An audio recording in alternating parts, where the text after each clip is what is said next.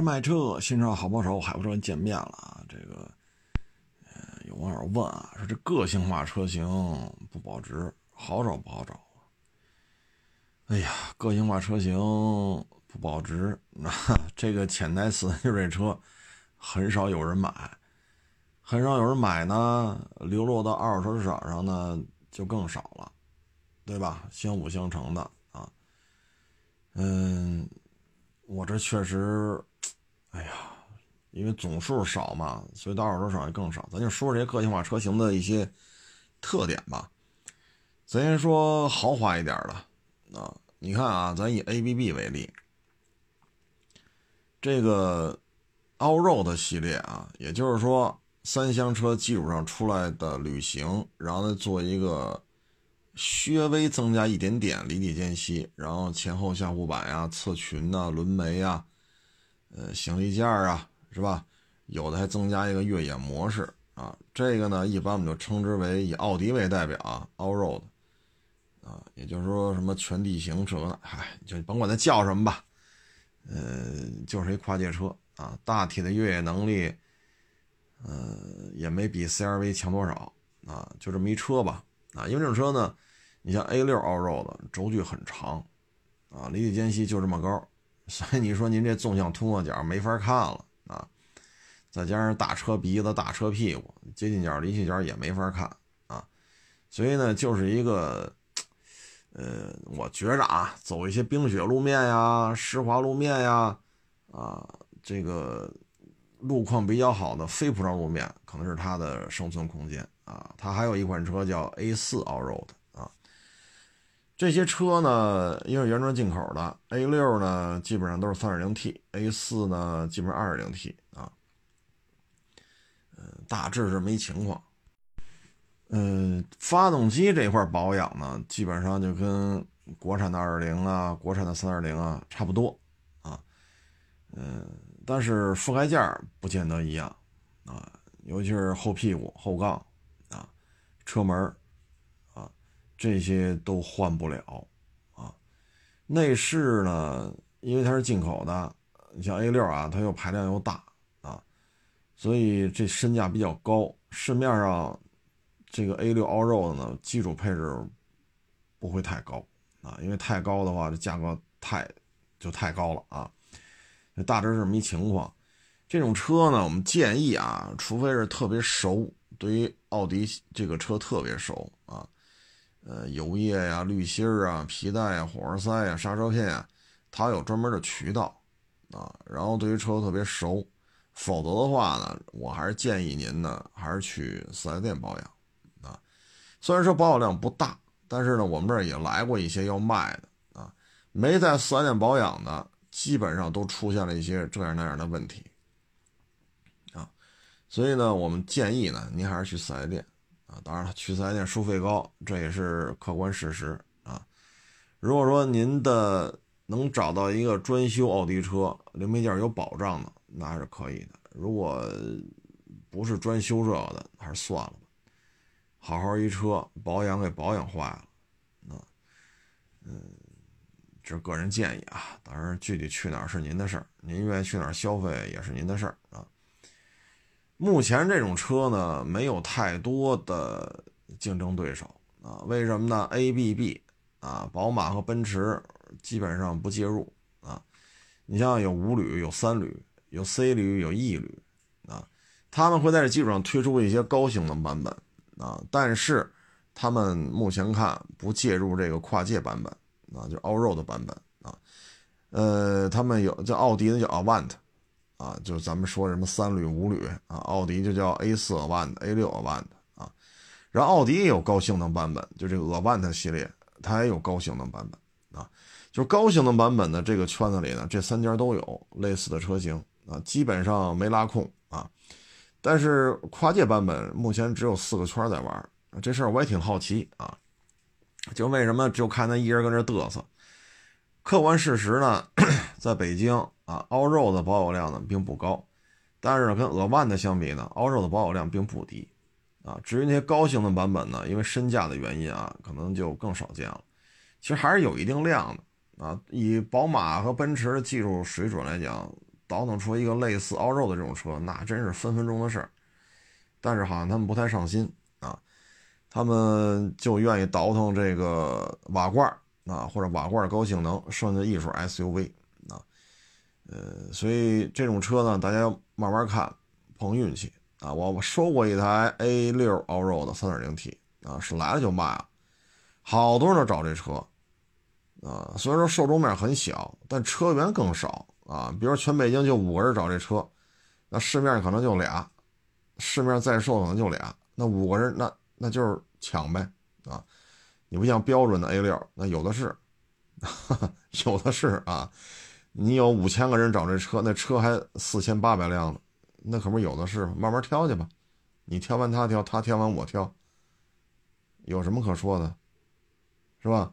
但是傲肉的这个确实少啊。嗯，说完这个呢，就是再说说其他的车型。其他的车型呢，就是一些瓦罐了啊。你像欧宝原来也出过瓦罐，其实就是君威老君威那个啊。捷豹也有瓦罐，这些瓦罐车呢，目前看吧，呃，北京见过的就是欧宝啊，它就是老君威那个的啊，保有量特别的少。嗯，捷豹的瓦罐也不太多，主要是玩一个气质啊。这里边呢，我个人是比较喜欢的呢，可能还是 CLS 列装，真漂亮啊！那会儿的 CLS 啊，猎装版，它是什么情况啊？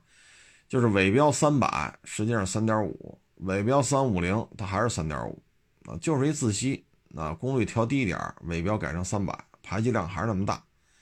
那个我开着 GLS 猎装三五零，哎呦，那个感觉呀！太顺了啊！它跟，呃，增压版本的这完全不是一路子啊。当然，这车存世量太少，因为 CLS 那么老贵啊，那会儿大排量啊，三点五，所以挺老贵的，存世量不多。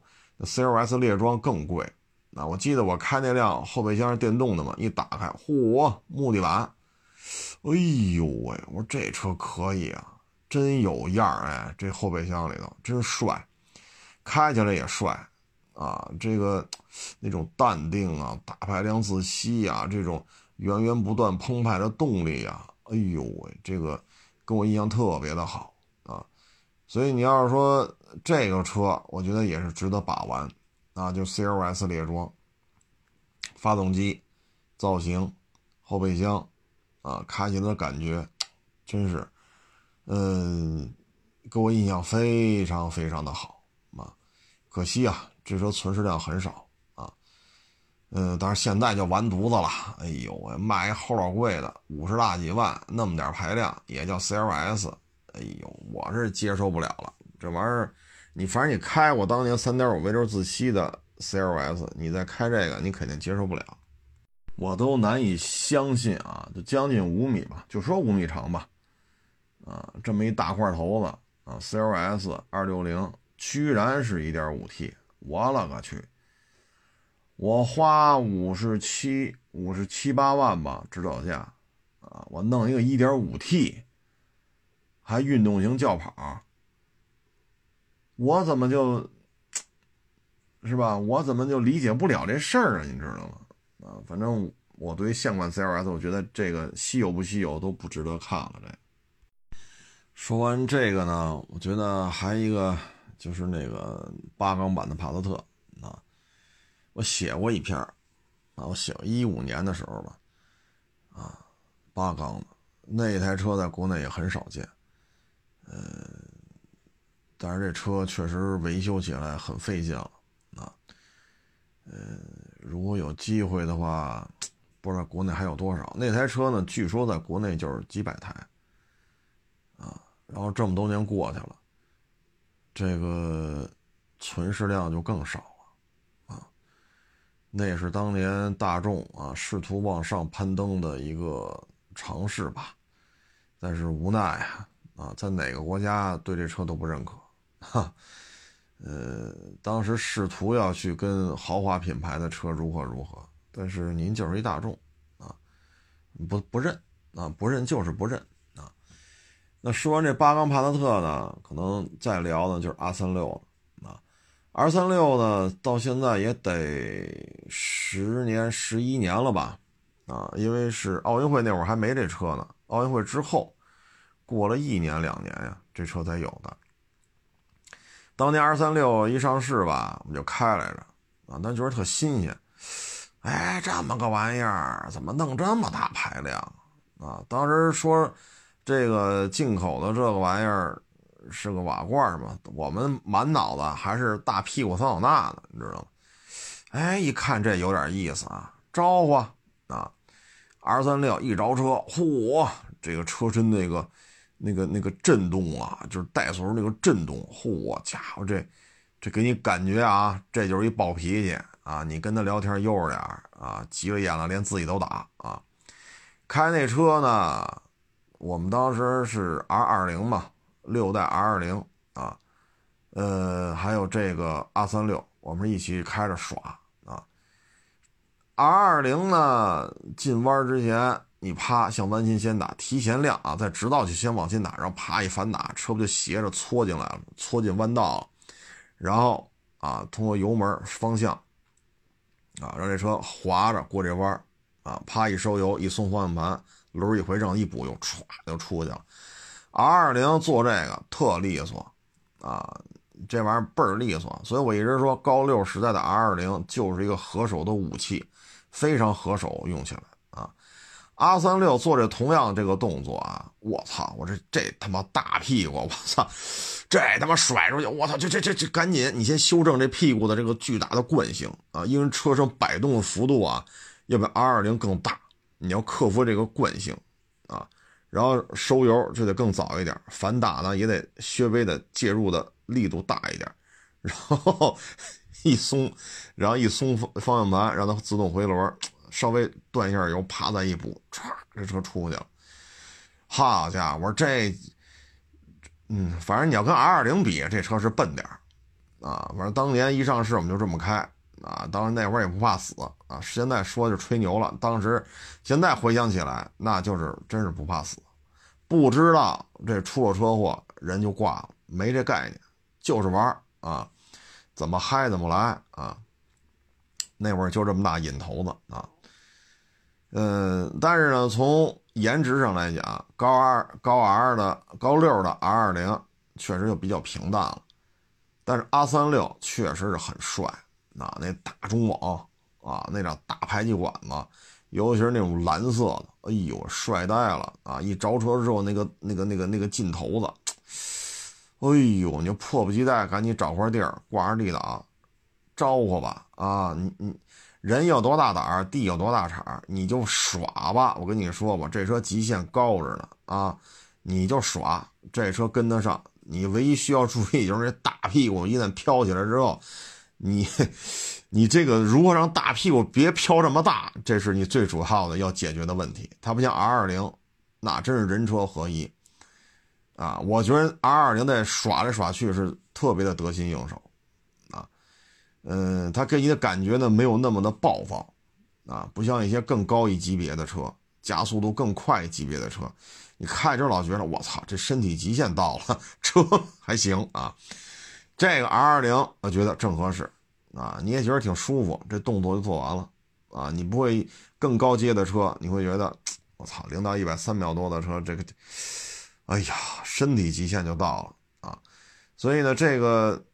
R R 六 R R 三六，我觉得是挺好的，啊，当然现在就剩下说了，那真要耍去也真是耍不动，岁数到这儿了啊。反正当年一倒那毛的时候就爱干这个，啊，这这，呃，我觉得这台车从收藏的价值来讲呢，可以，啊，可玩性也很高。当然了，这么大车龄你这么豁去，估计车也够呛了，受受不了了啊。嗯，维修很贵。啊，我们见过一些二手的，哎呦，这一看就是拉过高转啊，霍霍过。那即使原车漆，一看这状态，这也不对这车，所以找一品相好的太难了，啊。再就是提醒你，维修费用巨高，啊，非常的高，这个一定要有心理准备，啊。嗯，其他的大众系的，我觉得。呃，值得把玩的可能就是那什么了，辉腾啊，辉腾呢没有那么说稀有啊，它保有量最起码比 R 三六要多，嗯，但是品相好的也不太好找啊，毕竟车太大，啊，剐了蹭了的也比较多，还有一个呢就是这台车吧，公里数短点的也不好找。啊嗯，车呢一开起来啊，那种沉稳的感觉，任何一款帕萨特啊，什么 E A 八八八，你 E A 几几几，你也弄不出这这感觉来啊。六缸帕萨特咱也开过，也没这个范儿啊。为什么呢？这车它大啊，这个大的这个劲头子，它就，反正我原来老说嘛，加长不解决任何问题。加长能解决的，第一，车身更长了，你站住远处看，嚯，这车不小啊。第二，后排膝部空间，你能解决的就是这俩，其他的问题都解决不了啊。但是呢，辉腾一关门啊，都不用关，你拉开车门一看，这就是一大车，这绝对不是帕萨特所能比得了的。帕萨特是 B 级轿车，这玩意儿是 D 级轿车，大了，中间差了一个级别呢。中间差了一 C 级轿车呢，啊，所以你开过就知道了，啊，因为辉腾卖了也快十辆了吧，啊，老款的、新款的，三点二、三点六，啊，好像还卖过三点零的，我我也记不太清楚了，反正辉腾这车，啊，开起来感觉是非常好的，啊，嗯，噪音控制啊，啊，这种。整体的内饰设计啊，特讲究啊！你包括这空调出风口啊，开关开关，平时这车就没有空调出风口。你你开这车，你发现你找不着空调出风口，你开吧，它一边开一边找，找不着啊。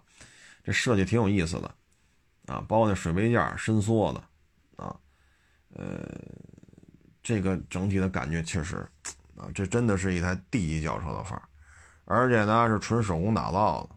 啊，所以这车我们，反正我卖过这些，我觉得开起来我是很喜欢，啊，非常非常好，啊，呃，但是别坏，坏了的话，这维修费用啊，那就是一个字儿，非常的贵，啊，非常非常非常的贵，这车反正就是手工打造吧，国内保有量比 S、A 八、七什么都少，啊，所以就这样了。嘛，但是车况如果车不坏的情况下，车况好的状态下，开起来感觉确实让人印象很好，啊，这确实是大众倾注了很多的心血在这车上。但是无奈，你有奥迪了，你为什么还弄一豪华版的大众？是不是？这就是这车该死的一个原因，啊，所以你要是有机会能弄到一些公里数短、车况好的这个辉腾。可以值得把玩一下啊，但是长时间持有的话，这个确实挺贵的，特别是一些三四线城市啊，这台车零配件供应也是个问题啊。嗯，但总体而言吧，这台车我觉得就这个设计、做工啊，呃，动态的表现，我觉得对得起它这个定位啊，大众顶级轿车啊，就挂大众标的啊。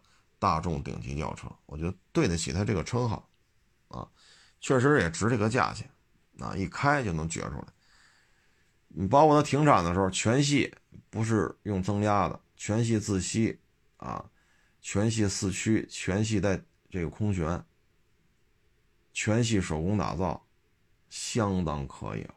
我个人感觉这个相当有诚意了，啊，这是我个人对这车的一个，呃。从收售的角度、驾驶的角度，我觉得可以啊。嗯，说完这个呢，再说说那个雷克萨斯。那很多网友说，那是不是又说 LS？哎呀，LS 这个劲头子跟辉腾差不多啊。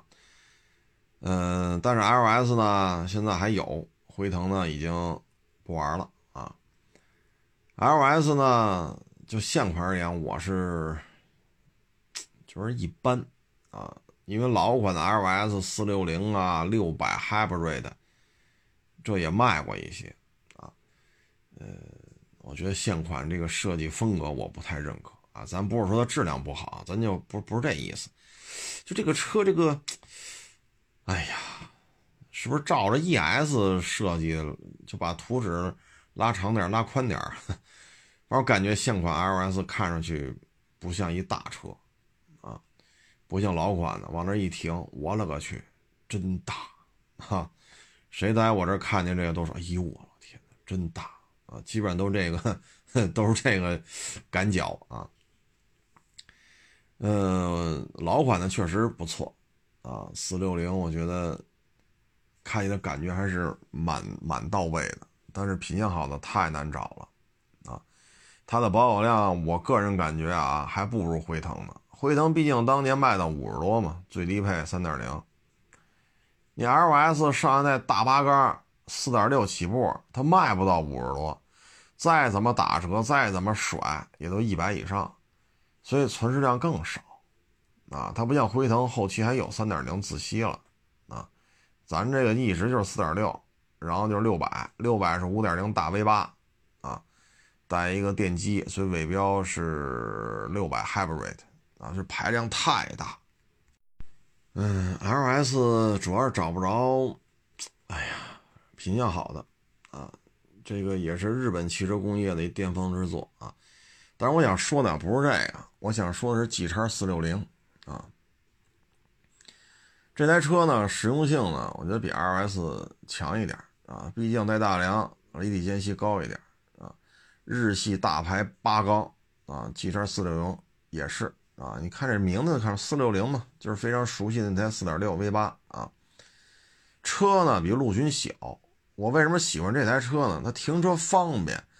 你说大辉腾、大 LS 啊，这那款型老啊，它它它没有这个三六零啊啊，这个费点劲。啊，但是呢，这个 G 叉四六零呢，车身小，它比陆巡小一圈啊，就是一就是一霸道那么大啊，呃，然后它这车现在呢，首先呢，它还有，当然只能买平行进口的了啊，没有，目前是没有国六的。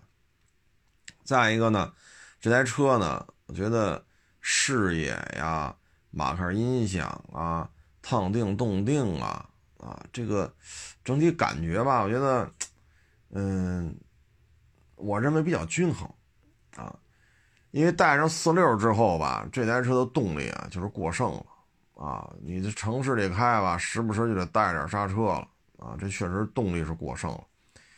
我比较喜欢这种啊，这个这种澎湃的动力，但是远看就是一霸道，很多人以为这是四点零的，哎，我觉得这挺好啊，嗯。马克音响的水准确实也不错，啊，味儿的瓦了，味儿的瓦了，挺好的，啊，隔音效果好，啊，所以呢，G 叉四六零我觉得功能比较强大，啊，你真是说咱可以出去溜达溜达啊，新疆啊、西藏啊、云贵川呀、青海、内蒙啊，对吧？真开着车出去溜达溜达，这台车实用性能很好，啊，呃，视野也高啊。这台车我哪儿不满意呢？我觉得就是油箱小啊，四六啊，我看我也卖过几台啊，就是费油啊。一二年吧，好像是我就开着四六来着，G 叉四六零，那是老款的，不是纺锤型前脸的。当时怎么开这油都得十五个起步啊，我就在五环上溜达啊，匀速这么溜达，十五个起步，就这个耗油量。啊所以市区里这台车就二十个油，啊，这耗油量我觉得我能接受，两吨多大八缸，你要怎么着啊？对吧？你要它怎么着？你说百公里七个油，那你推着，你别你别开了，你推着得了。两吨多大八杆二十个油，我觉得很正常，我能接受啊。它是有双油箱的可能性的。但是呢，因为它定位的原因，它不出这个背小书包的，所以底下呀就是一个油箱，啊，因为备胎在下边，啊，它要有后挂版本的，底下一百五的油箱，对这台车来讲比较合适，啊，所以刚才我说了，去新疆啊、西藏啊，这台车对。于加油站的依赖程度会很高啊。你按4.0一加的啊，这个霸道匀速行驶的话，可以做到十个油甚至九个油，是可以跑出来的啊。因为霸道4.0我卖的太多了啊，这个有些客户开回去就这个油耗啊，经常能做到啊，就低于十个油。当然了，你得开一会儿啊，你别上高速跑五公里，你就问为什么油耗下不来？这下不来啊，五公里太短了啊。所以这里边呢，我觉得是这样，就是如果能出一大油箱版本的后挂，可能会更适合它啊。你像你要是中东版啊，假如说十个油，咱就这么巡航溜达啊，假如说十个油，一百五的油箱啊，那你的续航里程就非常的长。说油耗高一点，有起伏路面，有高原，对吧？爬坡、负重，呃，坐三四个人，带了很多行李，那就说十三个油，啊，十四个油。你一百五十升的油箱，你说带点鱼油啊，带百分之多少多少鱼油就得加的话，跑个八九百公里问题不大吧？油箱里还还能剩点，但是这车跑不到八九百公里。我是我我那么跑才跑十五个，你说他怎么下来这油耗？拢共八十七升，啊，跑个四百公里五百公里，您这车就差不多了，啊，就差不多，你就得加油去了。这车我觉得最大的问题就在于这儿，啊，并不是这车贵，也不是这车费油，我认为它这个配置、这个排量、这个身价很正常，我是这么看，二十个油。然后溜达十五，我认为我都能接受，就是油箱八十七升，这真是头疼啊！你要跟一堆一百五十升油箱的霸道四点零出去跑去，那这车就是拖后腿，没办法啊！人家八九百公里才加一次油，您这个，哎呀，四百公里是不是就到极限了？再不加就有可能。是吧？这有可能，这这你尤其是新疆，地大物博，那这个加油站到那个加油站可能能差出一百多公里去。你说你跑了四百多公里，你要不加，下个加油站说一百多公里，您这车不一定能到了。这个加油站必须得加，如果赶上这加油站人关了，傻了。你这样傻了，下个加油站一百五十公里，您比您这一箱油已经跑了四百多点了。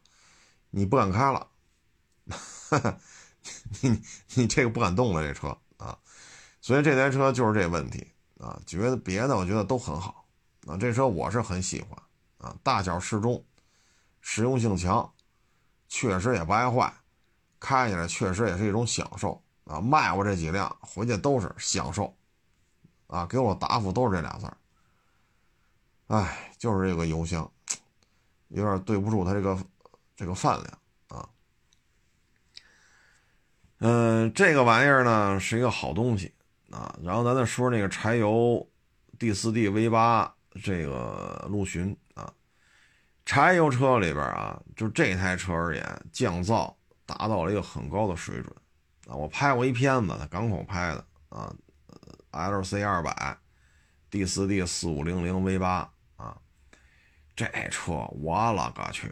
你开完它，你再去开依维柯、全顺，你就，你就会觉得这是一汽油车，啊，这个噪音控制太棒了，啊，这个这个真是一高手啊，这个噪音和震动真是这真是一台非常好的机器啊，车这隔绝震动、隔绝噪音方面也是一个好车啊，低扭极其的充沛，啊，一百三十八升的油箱。就以它这耗油量啊，就这么溜达来溜达去啊，一千公里没问题啊。如果上高速匀速行驶，那一千公里还能再多跑点啊。去沙漠的话啊，翻过来覆过去的啊，七八百公里问题也不大啊。所以像这么大坨子啊，二点七吨多啊，我觉得配这 D 四 D 是非常好。我挺喜欢这感觉的，啊，就噪音和震动能处理这么好，这真是可以，啊，嗯，但是呢，柴油机，啊，丰田的 4S 店呢没有引进过柴油的丰田车，啊，呃，所以它你看它生产的陆巡汽油的，生产的霸道汽油的，啊，你跟这柴油机沾点边的呢，可能就是考斯特了，嗯，但是那个跟这个又不是一回事儿。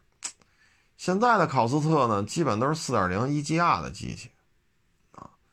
所以丰田丰田的四 S 店对于柴油机呢熟悉程度也是值得商榷啊，呃，也基本上没有他们丰田中国弄进来的柴油机，所以这台车的维修的零配件、技术的辅指导啊，反正你得找行家给你修啊。这柴油机对于国内的柴油吧，反正你得看啊，你得看件儿好找。关键是维修的大师傅不好找，啊，技术门槛还是比较高的，啊，车真是一好车，啊，省油，省油有劲儿，安静舒适，哎呀，这个感觉呀，真是开过之后就是，这是一好玩意儿。你说这个吧，就得说到 Y 六幺了，啊，Y 六幺现在。比较常见的就是四八零零啊，四五零零呢属于早期版本，存世量也有，但是因为现在还在售的 Y 六幺就是四八零零啊，所以总体看吧，四八零零的 Y 六幺，不论是零几年那批，还是最近这几年的平行进口弄进来的，四八零零的保有量还是比较高的。这台车呢，跟七六相比呢，我觉得啊，咱要是说平时代步也要开，那还是六幺。因为六幺有自动挡，啊，方方面面设计，这台车是九七年的，方方面面的设计还稍微有一点现代化汽车的样子，啊，嗯，再加上它有自动挡，所以驾驶疲劳度会低一些，这也属于硬桥硬马啊，这家伙这下盘那真是够结实的啊。这车你说要把底盘你给弄坏了，我觉得你这手艺也够高的啊！这车可真是够结实，这大发动机，好家伙，丰田四六都八缸了，这四八零零了还直列六缸呢，大铸铁机器，我勒个去！我们就不考虑什么省油啊，结实，哼，这车用内到外就是这一个字儿，结实啊，有点意思啊，噪音控制也不错啊，视线也很好。嗯，当然这台车吧，你说后老长的啊，三排座，但是这台车第三第三排座咱不说了，没法坐啊。第二排座舒适性也挺差啊，它跟当年的 LC 一百的第二排相比，这第二排完败啊。这舒适度你坐过一百，你再坐这六幺，哎呦我去，那还是一百吧。这台车就适合开啊，一人俩人出去行，你就开就完了。后排真是舒适度真是挺一般的，啊，嗯，这车反正跑长途、越野、豁沙子，啊，这这这干这个这车富裕啊，富富有余的啊。缺点呢就是，虽然说有了那么一点现代化汽车应该有的样子，但是一些科技化配置、舒适性配置还是低，啊，还是低。再就是耗油量，啊，这个你买这车这你得琢磨琢磨啊。你要说习惯了汉兰达呀、途昂啊，你觉得那车就不省油了，这车你就别看了，啊。你看这车这这前桥后桥都什么德行，啊，这大铸铁机器，我勒个去！你还说省油，您就歇了吧，啊，你买混动的，什么 RAV4 混动 CRV 得了，啊，这车真是。哎呀，这车要开坏了，确实有难度啊！真是您得刻意去折腾去，呃，真不错啊！这台车啊，就是给我的印象好的就在于舒适度，那真是比七六强太多了啊！依稀间是有一些现代化汽车的感脚啊。嗯，说到这儿呢，可能就问那七六呢？哎呀，这七六也卖过几个，这换挡行程，哈家伙，这油离配合，我勒个去！这上下班开啊，可是减肥啊！健身房您不用去了，你买一七六，我跟你说，健身房您真是可以停了，胳膊腿都给你练得棒棒的啊！嗯，这这这这个七六吧，这个跑起来高速，我勒个去，这，哎呀，所以你你买完七六，觉得这车就别跑高速啊，它是沙漠里爬来爬去吧，这车是最适合干那个。它呢，这个我建议你要买七系啊，你还是买一柴油的 D 四 D V 八吧啊，当然它那功率调的很低了啊，也做了一些简化啊，嗯，为什么呢？因为都是四点零，但此四点零非彼四点零。手动挡四点零汽油的七六，这耗油量啊，比那自动挡的四点零的霸道还要高啊！你别看是吧？这它就这样，就这样。你看着是叫一加，没错。这这开起来这个油耗差距非常大啊，所以还是买那柴油的啊。虽然说功率扭矩调低了很多，但总体看油耗还是低一些啊。这里边我推荐的是什么呢？我推荐是七八，七八运兵车啊，然后配 D 四 D 四五零零，这个呢 D 四 D 四五零零配 LC 七八，第一啊，装载空间特别大，你后边这货箱你睡觉什么的，或者装一些呃就更多的备胎呀，什么一些工具呀，一些给养啊，没问题，因为这货箱很大。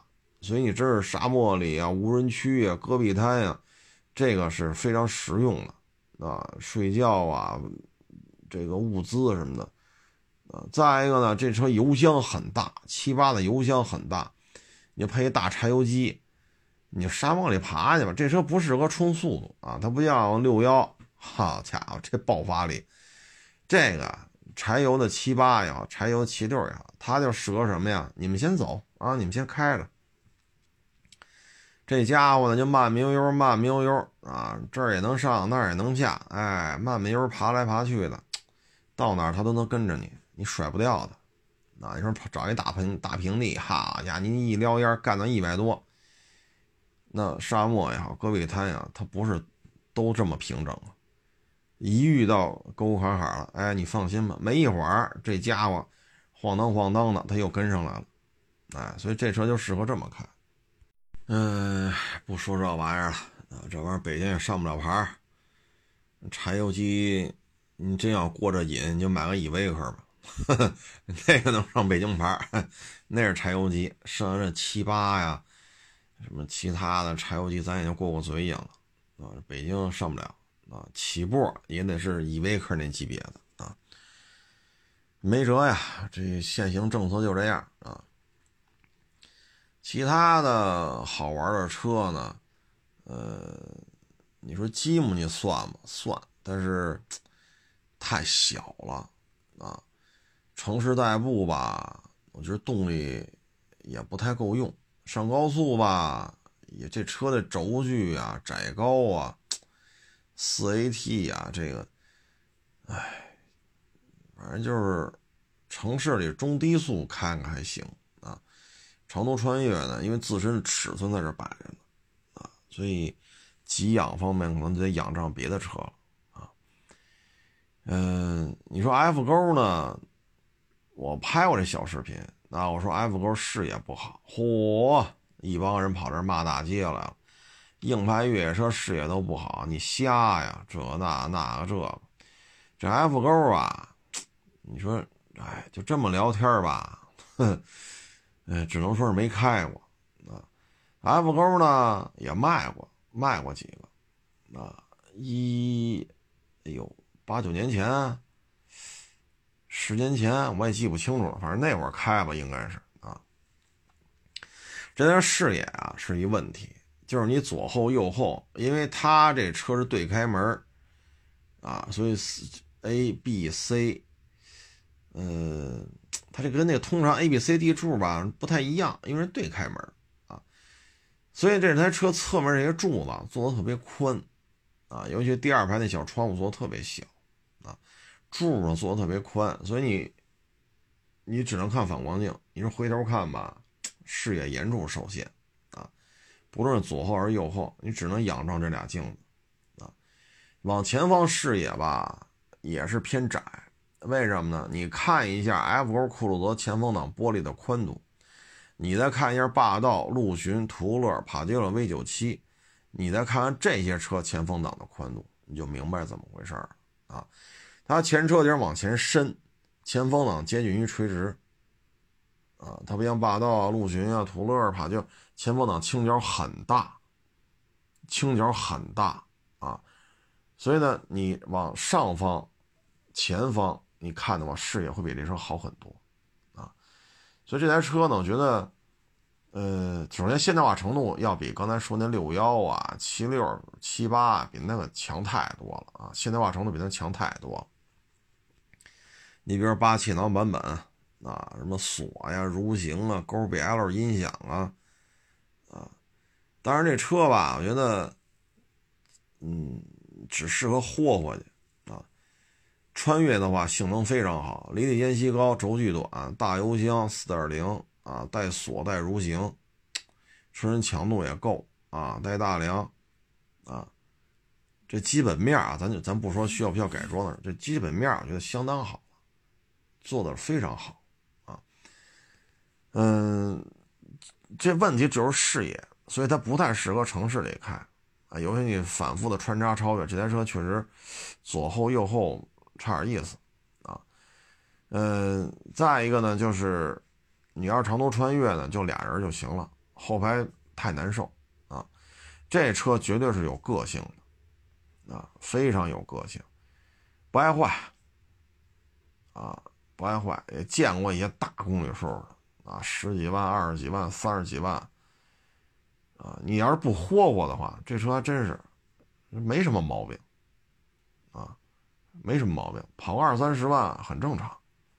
啊嗯，缺点呢，可能开起来轮儿啊重一点，视野呢差一点，啊，嗯，你要是说我就要全时四驱的，那这 F 勾还不是，那这台车是挺有特点的，啊，说这个呢，想起奔驰大 G 来了，现款的呢咱就不说了，咱说之前的啊，硬桥硬马，好家伙，这这奔驰大 G 呀，这就属于什么呀？一加速。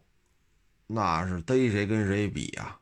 一刹车那是真挺不住啊！你像那 G 六五十二个缸，好家伙，那峰值扭矩，你大家可以查查去。G 六五的峰值扭矩，那真是吓死人呐！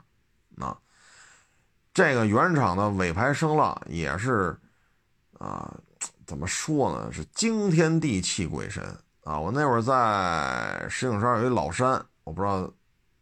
朋友们熟悉不熟悉啊？我在老山山这头一着车，山那头都听见了，啊，人家赶快开车过来了。什么车这是？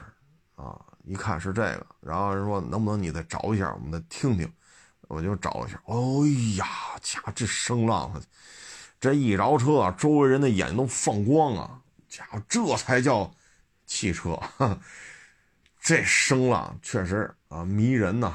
啊，加速吧，这个悠着点啊？为什么刹车不好使？奔驰 G 系列，我说上一代，咱不说现款，上一代这个刹车和动力啊，整个是两套啊。加速是属于偏快的，刹车属于偏慢的，两套啊，不感觉不像一拨人弄出来的啊。所以这个再就是打轮啊，然后这个减震啊。空调也一般般，然后全车的这个储物格啊、水杯架啊少的可怜啊。这个这个是人性化设就是储物格什么的，我觉得跟七六比较接近，或者说跟 Y 六幺比较接近啊。嗯，它就这么设计啊，还卖齁老贵的啊，怎么卖也是一百多万吧啊。这 G 五百再便宜再便宜也一百多万啊。那 G 六五那就没法聊了，那价太高啊。所以这台车是非常有个性，包括开关车门，好家伙，这这就是就是就是一块大钢板拽到了另外一块大钢板上，哎，正好这块钢板和那个大钢板之间缝合适，呼嚓就怼上了，给你感觉就这就这劲头子啊，呃，反正开着确实有面啊，确实有面尤其是这个黑色的啊，咱弄一个牛牌啊，京 A 十个八。啊，京 A 九个九啊，那您这开出来这个啊，尤其是这个六五这一着车，哎呦喂，了不得了啊，整个一大拖拉机啊，确实是听着很嗨啊，但是耗油量就别问了啊，这这开这车不能问耗油量啊，这耗油量比刚才说那 G 叉四六零还高呢啊，尤其是这个 G 六五，好家伙，十二缸，嗡了哇了，嗡了哇了，这起床号子一一开始唱啊，您这油箱的指针就跟着一块动。这嗓门多高，那油箱指针往下掉的速度就有多快啊！就是这么，哎，节俭啊，就是这么婉约啊！所以这车啊，不太适合出去跑远道啊，尤其是 G 六五是忒费油了啊！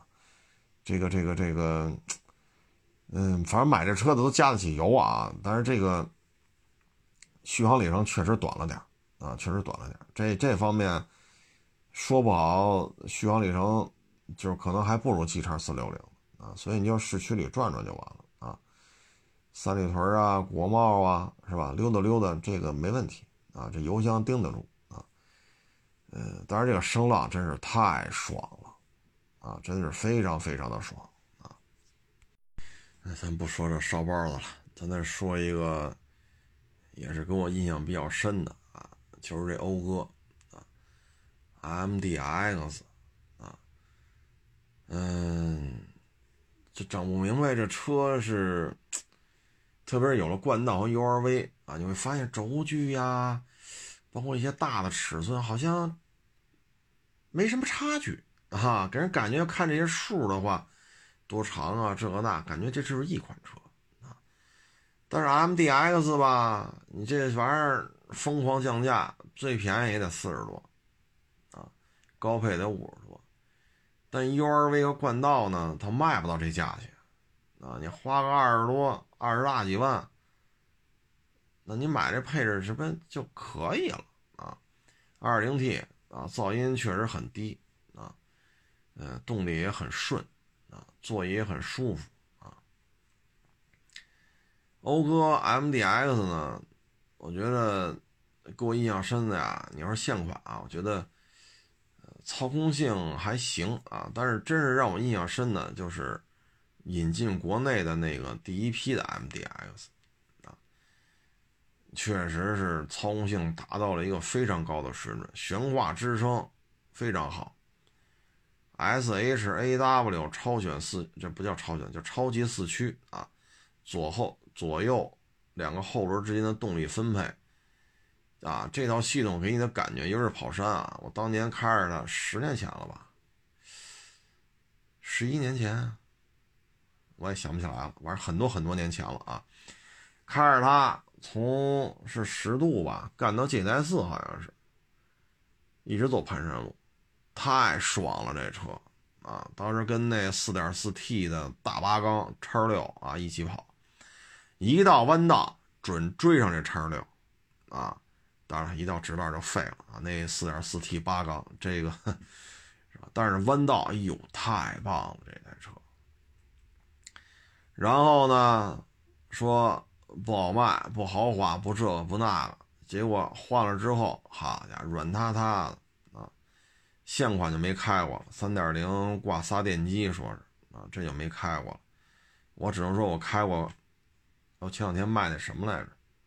啊，对，前天卖的是冠道啊，二零 T 啊，我觉得这个操控性呢比上一代 MDX 软塌塌的强，但是还没有达到第一代 MDX，就是国内引进的啊，零七零八那没到那个份儿上啊，那个真是丝丝入扣，贴地飞行啊，你觉不出来这玩意儿操控性怎么这么棒啊，但是开着给你感觉那真是啊，very beautiful 啊，那个。那个就是那一版的 MDX，应该代表了本田 SUV 操控性的巅峰之作啊！之后的这个，哎呀，你说忽忽悠悠的，就上一波啊，那个 MDX，你说你跟陆巡找那个劲头的干什么？人他妈陆巡是带大梁的，带 D 四，对吧？您这玩意儿，你你跟他找那个劲头的，找个什么劲儿啊？那不是一路车呀，对吧？你说软软软了咕叽的，哎呀，不好玩了啊！十里画廊再往河北，我我忘了那条路在哪儿了啊，就是呃百里画廊，百里画廊啊，就是就全是盘山路啊，但是没到百里画廊，是过了百里画廊画廊，我也想不起来了那条路。好家伙，你开着上一代 MDX，哎呦喂，是个弯就想胎，是个弯就想胎，哎呦喂，滋啦啦，滋啦啦，滋啦啦，滋啦啦，我勒个去！我说我当年开着那个，跟着 4.4T 叉六跑山去，我这这底盘极限之高，超乎我的想象啊！那把那叉六碾的哟，哎呀！我说这玩意儿怎么我没怎么开呀？滋啦啦，滋啦啦，就没有什么操控性了。我说这玩意儿想开这么容易吗？就这么不矜持吗？太让我失望了啊！呃，我还心挺大的，还把它开到老掌沟去了啊。那车在老掌沟一塌糊涂啊！当然不赖车，这赖我啊！那整个就是胡折腾了啊！这么开对于我来讲就是胡折腾。啊，这不赖车啊！严正声明，不能说人 MDX 越野性能不好，都是我瞎折腾啊。嗯，讴歌后啊，还有那个3.5的 RD 叉啊，当年卖六十，后排空调出风口都没有，我勒个去！哎呀，理解不理解的，反正我也开过一阵子。动力，你要是喜欢大排自吸，又不喜欢那么大个儿，你可以找找去。阿迪叉三点五啊，后来是三点零啊，呃，但是这真的是没什么配置，四驱系统那真是，哎呀，MDX 是 MDX，二 D 叉是二 D 叉，这四驱系统简化的呀，真是差距太大了。冰雪路面上开的时候，我觉得二 D 叉这三点五的这个四驱啊，真是。反正是有，啊，你不能否认人确实有四驱，啊，你这一点你必须得承认，这是客观事实。但冰雪路面上开着真是不怎么样，啊，反正比两驱的强啊，这有什么说什么，确实比两驱的强。呃，它确实是个四驱，但是，嗯，我觉着，哎，反正喜欢就好吧。这 R D 叉三点五国内保有量比劳斯还少啊，主要就是什么呀？你就是一 CRV，你就是一三点五，你就要卖六十万，谁买呀？是不是？法国车呢？RCZ 啊，RCZ 啊，这名字没念错吧？就是这狮子头那个小跑车。哎呀，我长得这个模样啊，整个一太空飞船啊，科幻战舰。那玩意儿一上市我就开来着啊，开出。开出去啊，到哪儿都一堆人围着你看。好家伙，不知道以为这这车得一百多万吧？这车得二百多万吧？啊，都这个都这个感觉。但是这车呢没有那么贵啊，就是外形特别嚣张啊。呃，我当年开着 RCZ 还有 308cc 啊去跑山去，我觉得这两台车吧。很多人说啊，法国车底盘无无敌的，世界第一，宇宙第一啊。呃，但是在两台车 308cc 和 RCZ 跑山的时候呢，我发现一个问题，就是什么呢？就是两台车的转向啊不够精准啊，就尤其是，嗯，就这两台车呢重心都很低啊，就 308cc 和 RCZ，你不能说这俩车重心高啊，这车重心都很低啊，呃，底盘很稳健。但是呢，你这个，呃，补油过弯的时候呢，就是它的这个转向啊不够精准啊，尤其是速度非常快，进行连续 S 弯啊，比如说左弯右弯左弯右弯，然后上坡下坡上坡下坡，弯道还在上下这种起伏的，那你在跑山的过程当中，你发现这两台车转向。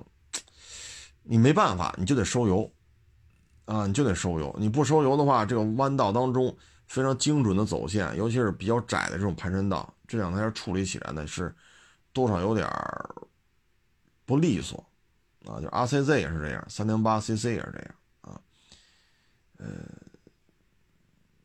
你说跑高速嘛，就稳定性还行，但是，一旦进入这种，比如左上右下、右上左下啊，或者左下接右上啊，右右右下接左上这种弯道，有时候盘山道它宽度有限，你会觉得这个操控性，嗯，就是你一定要控制住重进弯的速度啊。你可以就是底盘稳定性好，你可以弯中补油没有问题，强制降档弯中补油，进一步拉高它的转速，你可以这么干。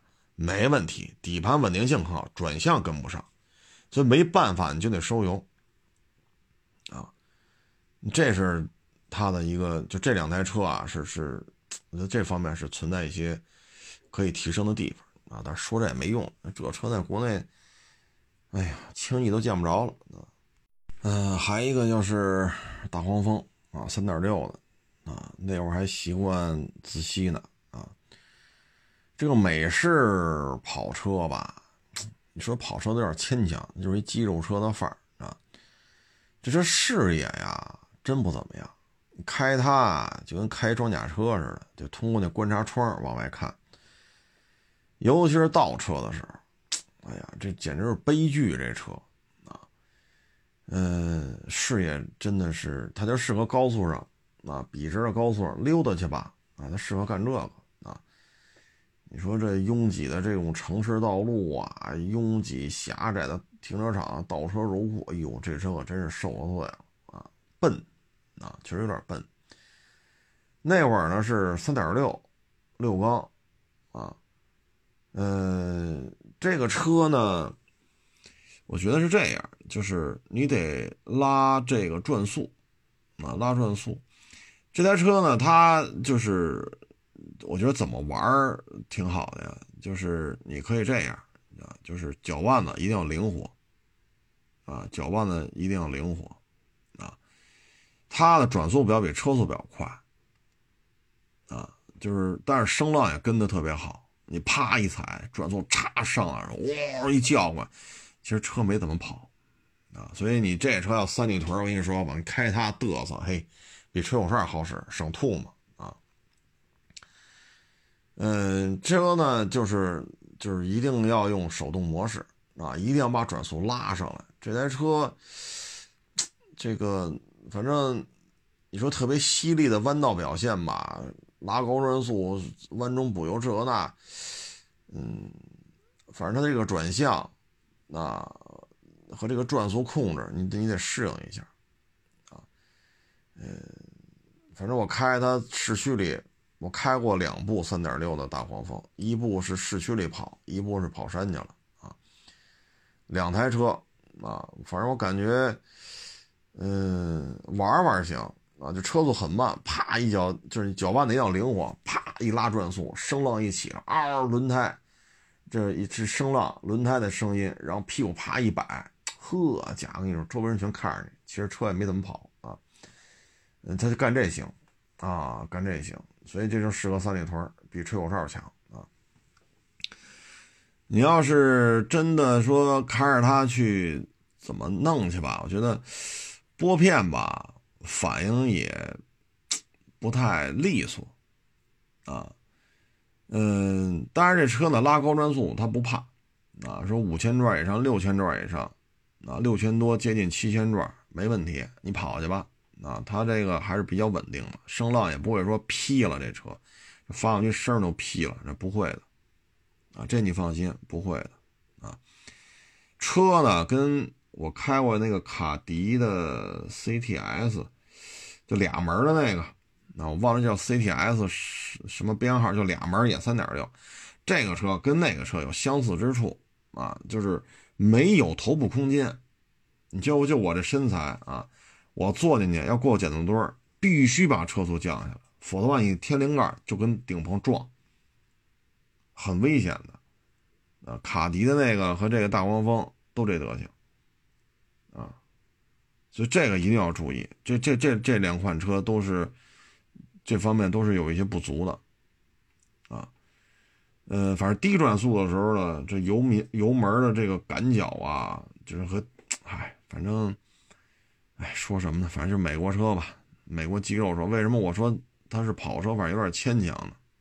啊，嗯，就这么一状态吧，啊，就是这么一状态，反正硬邦邦的，啊，呃，有型有样啊，有型有样嗯，其他的反正，反正大黄蜂现在七八年前卖的还行吧，那现在也一般般了，现在可能都认野马，又不认这玩意儿，可能还需要再赞助一部变形金刚吧，这二年反正。大黄蜂卖的真不怎么样啊，跟野马相比差太多啊！你别看现在都上增压了，都上小排量了，跟野马相比还是有差距啊。行了，也不多聊了啊，这这现在就剩吹牛皮的这个本事了啊！每天忙得晕头转向，也没那精力了，跑山去、漂移去、霍霍去啊，岁数大了。啊，也就剩下这个了，就跟各位做一个分享吧，啊，因为这也不充值啊，就是开成什么样就说什么样呗，啊，能力不高，水平有限，啊，大家有什么说的不对的地方多批评，欢迎关注我新浪微博海阔试车手微信号海阔试车。